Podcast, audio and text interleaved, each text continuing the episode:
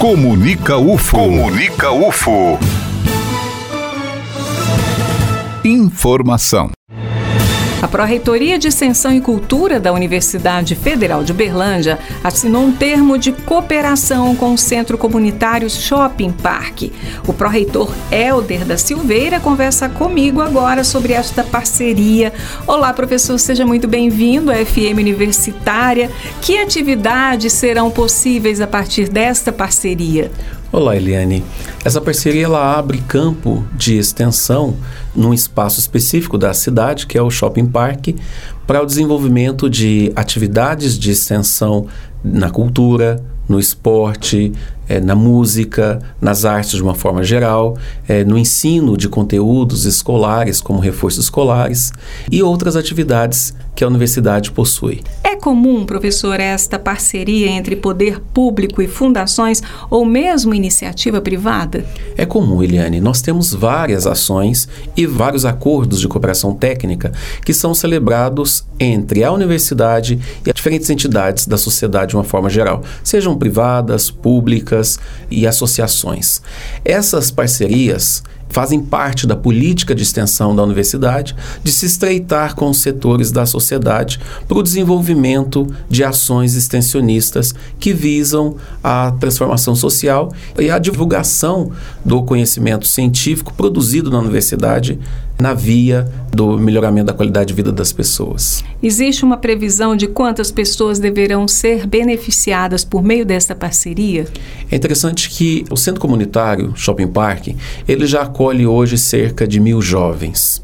E a Universidade Federal de Uberlândia, se integrando ao centro comunitário para que lá seja um espaço de extensão, um campo de extensão, nós queremos ampliar esta ação do centro comunitário, levando os nossos estudantes de diferentes cursos para aprimorar e incrementar nas ações que ali são desenvolvidas. Essas atividades, como o senhor falou anteriormente, são de transformação social, não é, professor? Exatamente. A universidade, a ela, não basta apenas um conhecimento que seja técnico, um conhecimento que seja conceitual, instrumental. Nós precisamos nos pautar num conhecimento sócio-referencial, que é essa dimensão extensionista que ações dessa natureza podem trazer para dentro da universidade. E por que o projeto existe no Shopping Park, especificamente? Lá no Shopping Park já tem uma comunidade consolidada que é gerenciada pelo Grupo Sal da Terra, um grupo extremamente sério, respeitado na cidade, numa ação social que é desenvolvido.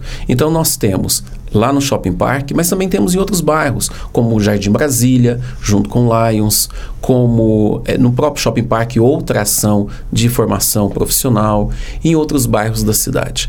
Professor, a partir desta parceria, na prática, como vai se desenrolar agora os trabalhos? Agora, como vão se desenrolar? Né? Exatamente, né? Eliane. Agora entramos na segunda etapa, que é a etapa de desenharmos a ação extensionista lá naquele espaço. O primeiro momento é de cooperar, o, as entidades entenderem que são parceiras. Num segundo momento, de conjuntamente se construir projetos de extensão em muitas linhas e áreas do conhecimento para serem desenvolvidas com as crianças, com jovens que são os jovens do bairro e que são beneficiários e acolhidos pelo Centro Comunitário Shopping Park.